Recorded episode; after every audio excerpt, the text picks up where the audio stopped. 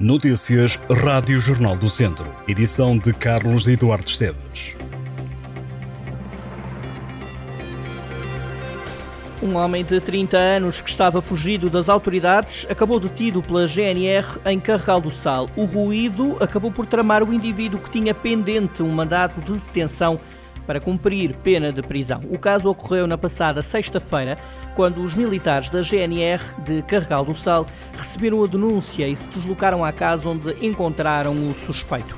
Os homens da autoridade descobriram que o indivíduo era procurado e que tinha sido emitido um mandado de detenção do Tribunal de Lisboa para ser detido. O suspeito foi condenado a uma pena de 5 anos de cadeia por tráfico de droga. O homem foi detido e conduzido ao estabelecimento prisional de Viseu para cumprir a pena. A plataforma pela reposição das Scoot A23 e A25 lamentou que as portagens tenham deixado de fazer parte do discurso dos membros do governo e reforçou a disposição de realizar em maio uma manifestação em Lisboa. A plataforma diz em comunicado que perante isto haverá uma embaixada da Beira Interior a Lisboa no dia 20 de maio e que várias autarquias já se mostraram disponíveis para suportar os custos com transportes para a capital.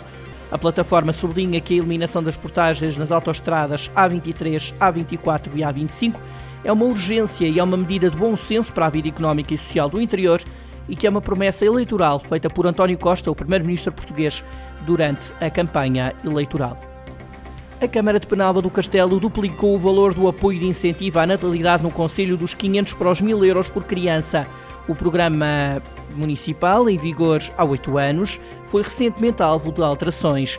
As alterações entraram em vigor neste mês de abril. Além do aumento do incentivo, o prazo para a apresentação das candidaturas foi alargado para 180 dias contínuos a contar da data de nascimento da criança. Até ao final de março, a autarquia de Penalva do Castelo apoiou 228 famílias. As candidaturas devem ser entregues na Unidade Orgânica de Comunicação, Marketing e Educação, Ação Social, Juventude e Turismo nos passos do Conselho. Mais de 20 produtores vão promover as cavacas de Rezenda em mais uma edição da festa dedicada ao doce mais típico do Conselho, no fim de semana de 22 e 23 de abril. A festa das cavacas vai ter lugar no Largo da Feira. Ali vão estar à venda cavacas, vinhos, artesanato, licores e compotas.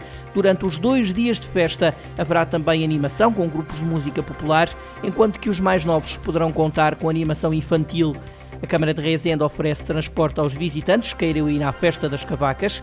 Quem quiser ir até Rezende pode deslocar-se de comboio, sair na estação de Ermida, onde vão estar disponíveis ligações rodoviárias gratuitas até o centro da vila de Rezende e o contrário no fim da festa. O Viseu 2001 vai doar toda a receita obtida na bilheteira do jogo contra o Macedense à Associação de Pais e Amigos do Cidadão Deficiente Mental, a PPA-CDM de Viseu. Os bilhetes custam um euro e todo o montante obtido será transferido para a instituição. O jogo solidário tem início às 7 da tarde do próximo domingo e diz respeito à fase de manutenção na 2 Divisão Nacional de Futsal. Nesta altura, o Viseu 2001 ocupa um lugar de salvação, mas a margem é de apenas dois pontos para a zona de despromoção. O clube viziense procura reunir todo o apoio para enfrentar a primeira de seis finais rumo à permanência na 2 Divisão de Futsal. A comunidade intermunicipal Visão de Olafões aderiu a um projeto piloto que quer formar equipas municipais para elaborar planos estratégicos voltados para a cultura e para a educação. O projeto está a ser desenvolvido desde o ano passado pela Direção Regional de Cultura do Centro, em parceria com o Plano Nacional das Artes, e é dirigido aos municípios da região. A iniciativa entra agora na segunda fase. Estão previstas formações a técnicos municipais de cultura e de educação durante três meses. Depois do projeto piloto na região centro, a ação de formação será posteriormente alargada a outras regiões do país. Os Bombeiros Voluntários de Viseu voltam a organizar no dia 22 de abril a sétima gala da corporação, que inclui um jantar dançante solidário. Vão atuar os Mosca na Sopa, a Tuna dos Bombeiros Voluntários e o projeto musical Remember, contributo aos anos 80 e 90. A gala terá lugar na Expo Center, ao lado do Day After, e tem como objetivo angariar fundos para a Associação Humanitária dos Bombeiros Voluntários. A corporação existe há mais de 137 anos.